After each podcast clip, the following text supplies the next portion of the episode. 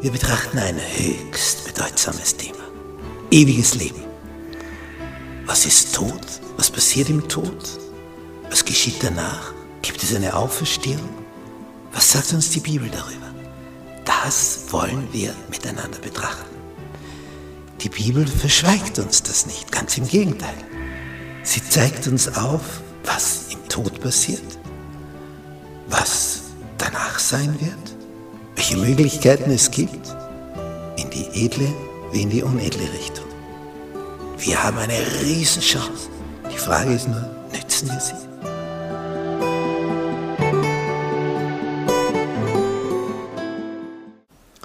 Mittwoch.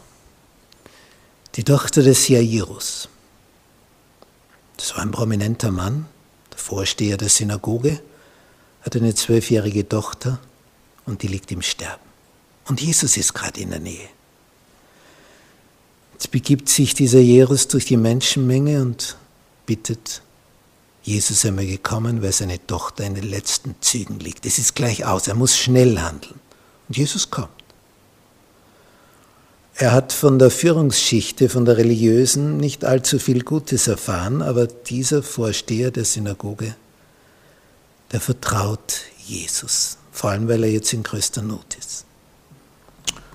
Aber das Ganze zieht sich in die Länge, denn viele Leute sind da und sie müssen sich gewissermaßen den Weg freischaufeln.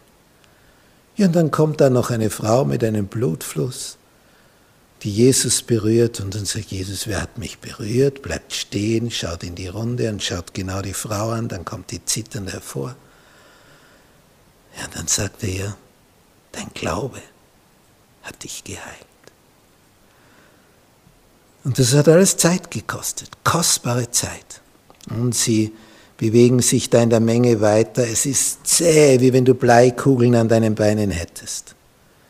Kommst und kommst nicht voran. Und der Mann ist sehr nervös, denn sie hat schon ihre letzten Atemzüge gemacht und, und wenn, wenn sie einmal tot ist, ist es vorbei, oder?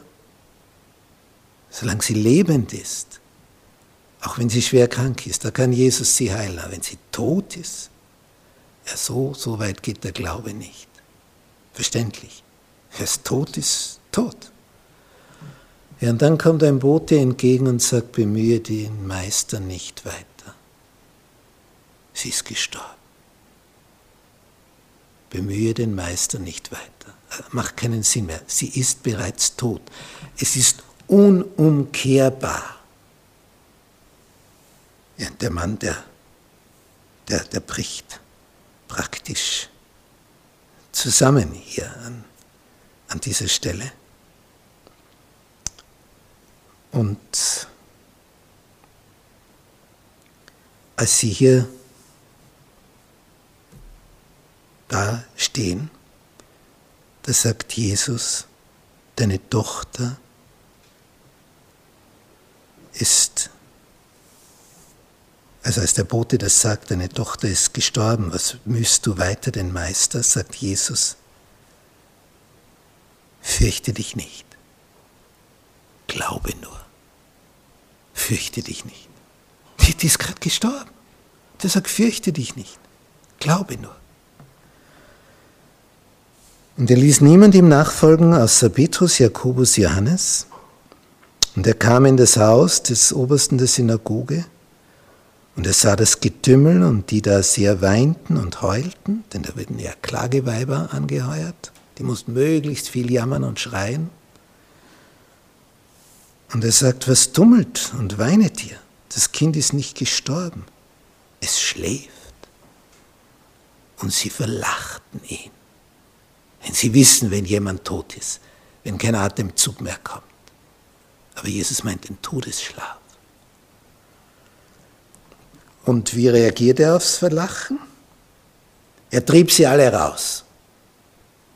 Die werden da ganz erschüttert gewesen sein, weil sie sind jetzt angestellt, die wurden bezahlt dafür, dass sie heulen und jammern und klagen. Klageweiber, anscheinend können Frauen das besser.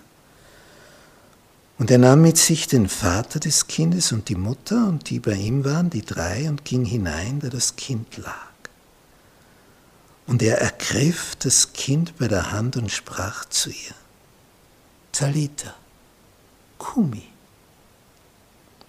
Das heißt, in unsere Sprache übersetzt, Mägdlein, ich sage dir, steh auf. Und alsbald stand das Mägdlein auf und wandelte. Es war aber zwölf Jahre alt und sie entsetzten sich über die Maßen. Das war alles noch vor der Kreuzigung Jesu. Der Beweis, er ist in der Lage, Tote aufzuwecken.